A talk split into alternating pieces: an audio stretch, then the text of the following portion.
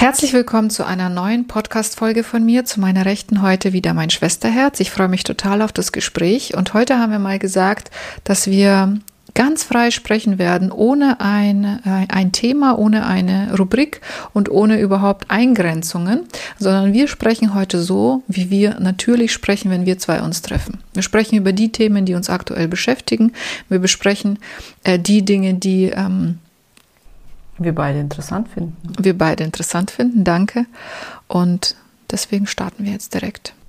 Was ist denn, äh, wenn du jetzt Coachings machst? Mhm. Worin siehst, siehst du eigentlich den größten Stolperstein? Oder wo bleiben die meisten hängen? Also warum schaffen sie es nicht? Ja, die meisten, die zu mir kommen, schaffen es ja. Die meisten, die zu mir kommen, haben aber schon eine 20-jährige Geschichte, wo sie es nicht geschafft haben. Also es ist ja so, bei mir verlängern mindestens 80 Prozent der Frauen das Coaching und machen nochmal weiter, weil sie einfach am Ball bleiben wollen weiterhin. Nach drei Monaten hast du verstanden, worum es geht, aber du kannst es nochmal intensivieren, weil wir wissen ja, dass Gewohnheiten nicht von heute auf morgen bestehen. Und du kannst dir etwas aneignen, aber wenn du es ähm, nochmal richtig im Alltag erprobst und es kommen Feierlichkeiten, es kommen Geburtstage, umso häufiger du diesen Weg gehst, diesen Trampelpfad, umso mehr trittst du den Weg so ähm, fest, dass es danach mal ein Gehweg ist und irgendwann eine Schnellstraße und irgendwann gehst du den Weg ganz intuitiv von alleine. Und das Hauptproblem, was die meisten haben, wenn sie zu mir kommen, ist, dass sie eben Diäten gemacht haben im Leben tatsächlich bin ich der Meinung, dass Diäten kontraproduktiv sind für eine langfristige Abnahme. Das warum, warum sind Diäten kontraproduktiv?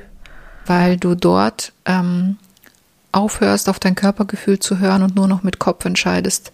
Bei einer Diät übernimmt dein Verstand deine Entscheidungen. Du versuchst nicht mehr auf deinen Körper zu hören.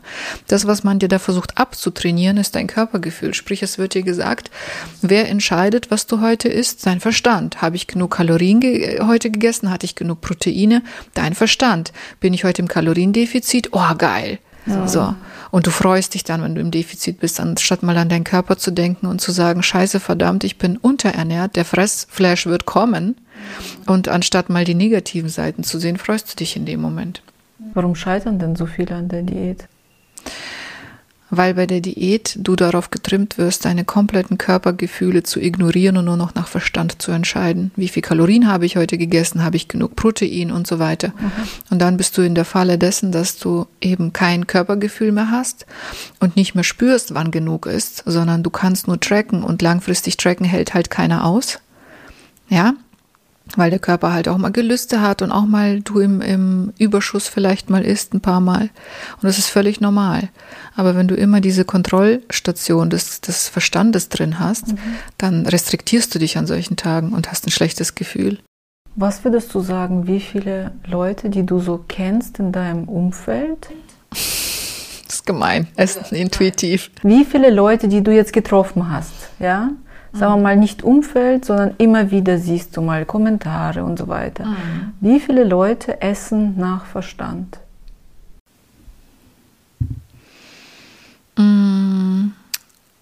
60 mm. bis 70 Prozent.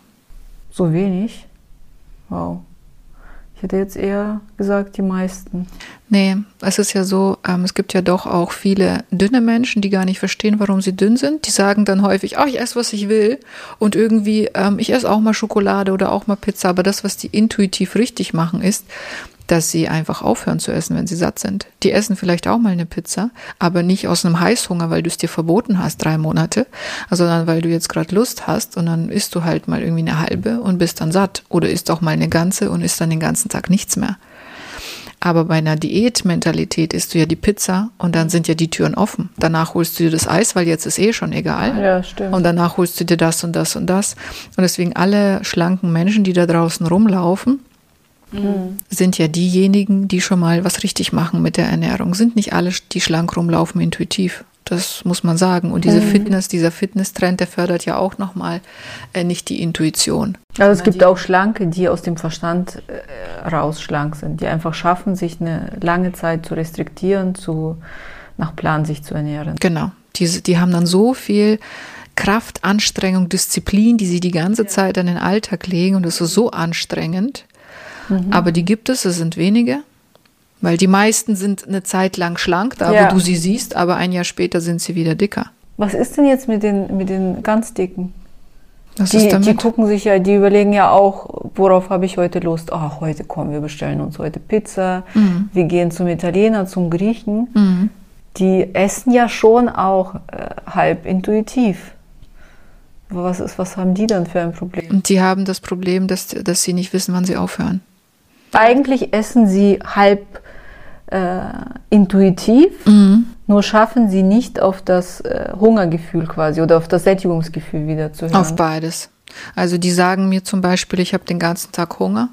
Das ist eine, eine Verstandsaussage. Ja. Ähm, äh, Aussage. du hast nicht den ich habe ganzen den ganzen Tag Hunger, ist eine Verstandsaussage. Ja, total. Du kannst, dein Körper hat nicht den ganzen Tag Hunger. Das ist, da ist, ne, also das funktioniert ja nicht. Dein Körper, wenn er Hunger hat, gibt es körperliche Signale. Und körperliche Signale sind nicht, ich muss die ganze Zeit an Essen denken. Körperliche Signale sind, du hast irgendwie Speichelfluss, du hast ähm, einen knurrenden Magen, du hast eine Leere im Bauch. Das sind körperliche Signale für Hunger. Aber wenn ich an der Bäckerei vorbeifahre und sage, oh, ich hätte jetzt gerne mal aber ähm, eine Apfeltasche gegessen, ist das kein Hunger. Das heißt, das erste ist doch genau zu unterscheiden, was ist Hunger gerade und was ist, was ist nur eine Lust. Es gibt nicht das Erste, sondern man fängt parallel an. Oh. Ja, man fängt an am Hunger, an der Sättigung zu arbeiten und da gibt es halt Statistiken, da gibt es bestimmte Grafiken, ähm, wo, woran man das festmachen kann, weil es ist ja so, wir müssen ja theoretisch nichts neu erlernen. Wir müssen uns zurückbesinnen an das, was wir als Kind gemacht haben und irgendwann halt einfach totgetrampelt haben. Und jetzt haben wir so totgetrampelt, dass wir es gar nicht mehr spüren. Aber erstmal muss ich mich ja fallen lassen. Also erstmal muss ich vielleicht akzeptieren, dass ich wieder dicker werde. Tatsächlich passiert das bei niemandem. Aber diese Angst ist immer da. Ja. Diese Angst musst Wenn du ich das überwinden. nicht mehr kontrolliere, werde ich unkontrolliert essen. Genau. Und diese unkontrollierte Essen ist dann halt mal eine Woche. Davon hat jetzt noch keiner 10 Kilo zugenommen. Und Weil wenn du deine Intuition wieder erlernst, dann wirst du nach einer Woche fressen wieder die Gurke wollen. Das ist einfach Fakt und wirst danach wieder, wenn du drauf lernst zu hören, weniger essen, weil der Körper sich immer regulieren will. Der Körper ist immer für uns, der möchte Gesundheit, der möchte schlank sein, der mö- möchte beweglich sein. Das heißt, wenn du zu viel gegessen hast, ist es total natürlich, dass du am nächsten Tag weniger Hunger hast. Darauf musst du dich aber erstmal einlassen. Und am Anfang ist es natürlich schwer zu gucken, was ist der Verstand und was ist der Körper. Das ist eigentlich so die Krux.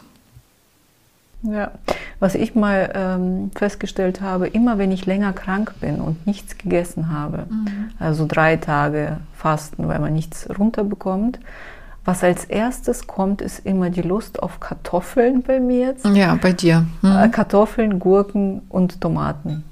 Ja, Was komplett. denkst du, womit das zusammenhängt?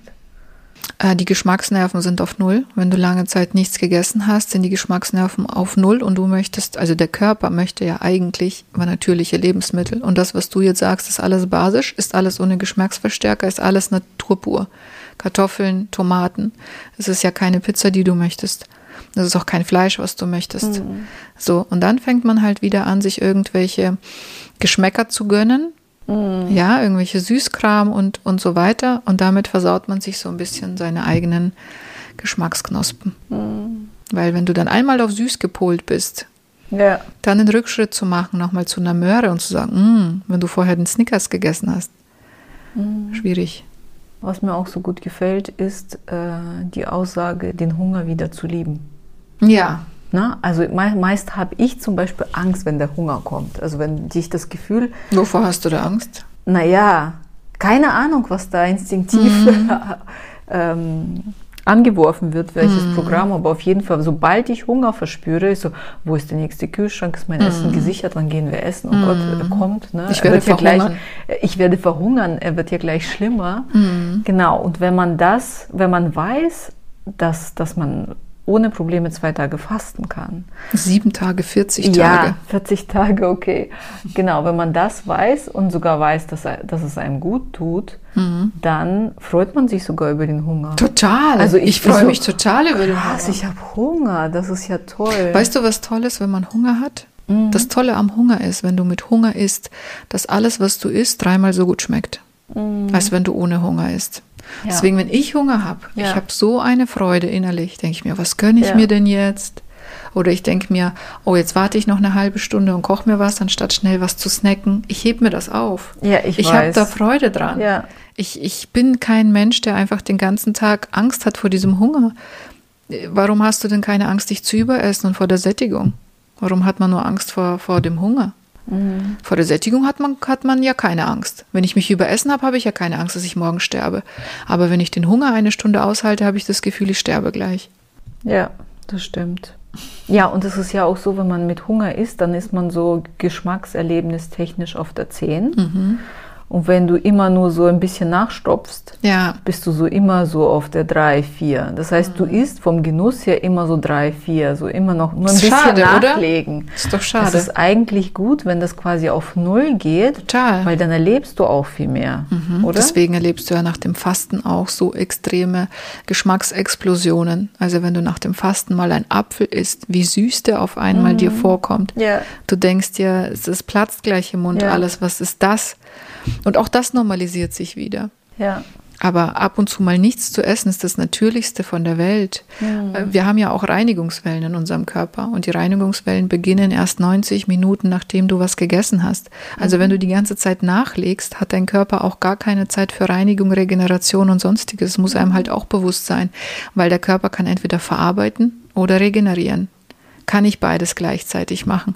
Wenn ich dir zwei Gläser in die Hand gebe, dann kannst du entweder es festhalten oder es loslassen, aber du kannst nicht gleichzeitig es festhalten und loslassen. Du kannst entweder das eine machen, es festhalten oder es loslassen. Und genauso ist es beim Körper. Er kann entweder verarbeiten oder er kann eben regenerieren. So, das heißt Fakt, diejenigen, die weniger essen oder beziehungsweise seltener essen, ja, du kannst eine gute Hauptmahlzeit haben, ist ja kein Problem. Aber wenn du dazwischen einen Freiraum hast, von sagen wir mal vier, fünf Stunden, dann ist das für deinen Körper die Zeit der Verarbeitung und Regeneration.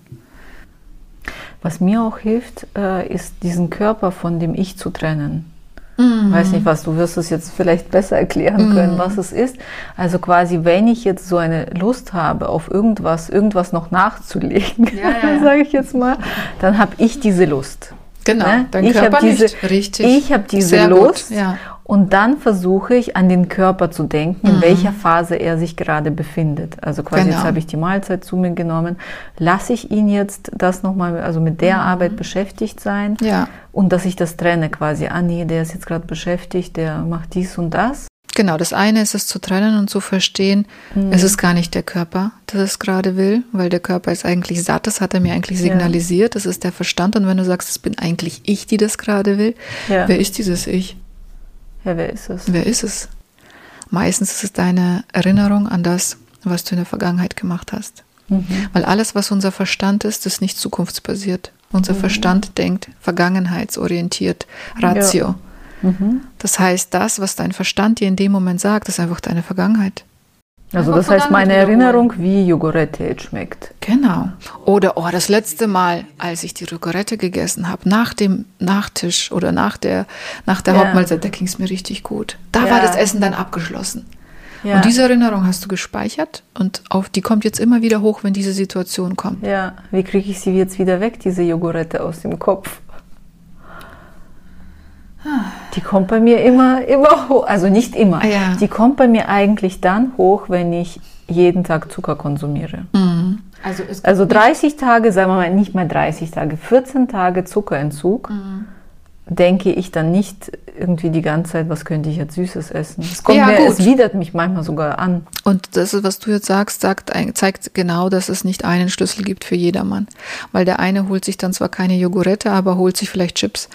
Und äh, Ja. nur weil du was anderes in dem Moment isst, zum Beispiel was Gesünderes, du holst dir dann einen Apfel, heißt es nicht, dass die Gewohnheit stirbt. Du hast sie nur durch was anderes ersetzt. So, das heißt, sie hat trotzdem das Potenzial, irgendwann wieder zur Jogurette zu werden. weil die Gewohnheit ist ja noch da. Und ich arbeite halt gerne daran, zu ergründen, warum diese Gewohnheit da ist. Und da gibt es leider nicht diese Wunderpille, die ich dir jetzt sagen kann, sondern man muss tatsächlich in Mist. diese Vergangenheit, Ja. man muss in diese Vergangenheit und gucken, wann hat das angefangen. Und das ist bei jedem Menschen anders. Weil wenn wir sagen, der Verstand ist vergangenheitsorientiert, dann muss man ja noch mal in die Vergangenheit gucken, weil in der Zukunft ist es ja noch nicht passiert. So. Und da darf sich halt jeder nochmal hinterfragen, ob er mutig genug ist zu gucken, wann hat es angefangen. Meistens ist es in der Kindheit. Meistens ist es tatsächlich schon in der Kindheit. Ich habe geweint und die Mama hat gesagt, komm, ist nicht so schlimm, komm, wir gehen heim, ich mach dir, ich back dir was. Ich habe zu Hause einen Kuchen. Und schon wird die Emotion mit was Positivem assoziiert. Ah, mir geht's schlecht, Kuchen ist da und schon ging es mir besser. Zack, gespeichert. Ja, du musst ja viel mehr, viel mehr musst du Psychologe sein als Ernährungscoach. Also die Leute, die bei mir im Coaching sind, sagen, die haben sich das komplett anders vorgestellt. Die haben ja. gedacht, sie kriegen jetzt einen Ernährungsplan und damit hat sich das. Aber Fakt ist, 85 Prozent der Themen sind nur emotionaler, prägende, vergangenheitsbasierte psychologische Gespräche, die tiefgründig sind, mhm. wo es um deine Beziehungen geht, um deine Beziehungen zum Partner, zu dir selbst, zu deinen Eltern und so weiter. Also einen Ernährungsplan zu erstellen, den kriegst du ja im ja, Internet für 50 ja, Euro. Ja jetzt, wir haben ja alle keine Wissenslücke. Ne? Genau, es wir geht wissen ja nicht. alle, wie es geht. Ihr wisst es. Wir sind schlauer denn je. Genau. Und, und trotzdem, trotzdem, hocken wir an der Jogurette und an der Pizza. Trotzdem haben wir so viel Übergewichtige wie denn je. Mhm. Obwohl das Wissen steigt, also kann es ja nicht am Wissen liegen. Gestern habe ich gesehen, dass Sie im Fernseher seit langem wieder Nachrichten geguckt, mhm. dass ähm, Fernsehwerbung für, für Süßigkeiten verboten werden soll. Mhm. Ja, ist wie, doch super. Wie findest du es? Toll jeder, ähm, jede Stimulation und mit Werbung stimuliert man ja auch die Reize der Kinder durch bunte Farben, durch Kinder, die danach nach der Jogurette fröhlich äh, durch die es, es ist ja es ist ja eine man suggeriert den Kindern so fühlst du dich nach einer Jogurette. Mm. So fühlst du dich vielleicht nach einer Jogurette, aber erstmal fünf Jahre Jogurette jeden Tag als Kind. Ähm, danach kriegst du halt Augenringe und weiß ich nicht was, ne? Und dir fallen die Zähne aus. So, also und, und das finde ich nicht gut, sowas zu fördern. Finde ich, ich finde auch gut. Immer wenn ich nicht weiß, was richtig und was falsch ist, denke ich an die Natur. Ja. Da denke ich an die Natur und überlege mir, wie hat mir denn früher der Bauer eigentlich Werbung verkauft am mm. Obststand? Hat er bunte Farben gehabt oder hat er mich einfach mal vom Apfel probieren lassen und gesagt hat, schauen Sie mal, ich habe jetzt hier eine super Sorte gezüchtet, probieren Sie mal. So. Mm einfach etwas anbieten und den Menschen selbst entscheiden lassen, anstatt ihm zu versuchen, in sein Gehirn reinzudrängen, durch bunte Farben, durch springende Kinder und weiß ich nicht was und durch Manipulation Sachen zu verkaufen, das finde ich halt nicht, nicht richtig. Hm. Mega. Neulich habe ich ein Reel gesehen. Mhm. Da, weißt du, das fand ich so lustig. Da nimmt einer ein Chips und legt, legt die, dieses Chipsstück auf die Waage mhm. und dann schaut er 0 Gramm. und ist das? macht er wieder den nächsten drauf, ja. 0 Gramm und ja. ist das. Ja, es ist halt lustig. Lustig, wie sich die Leute neue Techniken für Selbstbetrug immer wieder ja. überlegen. Ja, das stimmt. Weil man braucht eigentlich gar keine Waage in der Küche. Wer braucht eine Waage in der Küche, wenn du ein Rezept Kuchen willst? Richtig, wenn du ein Rezept äh, machst, bin ich voll bei dir. Aber beim wenn du ist eigentlich brauchst du mehr die Waage, beim Kochen weniger. Wenn du dir ein Frühstück zubereitest und dann bei deinen Haferflocken und bei dem ein Löffel Leinsamen noch die Waage rausholst, wie anstrengend ist das bitte? Oh. Also da hört es bei mir schon auf. Ich habe es mal eine Zeit lang gemacht. Ja, wir haben es alle bin mal eine Zeit lang nach gemacht. nach einer Woche gescheitert. Ja, ich habe es ja eine Zeit lang mal richtig hardcore durchgezogen mit meinem Sportwahn. Mm. Aber ich meine, langfristig lässt sich sowas halt nicht aushalten. Mhm.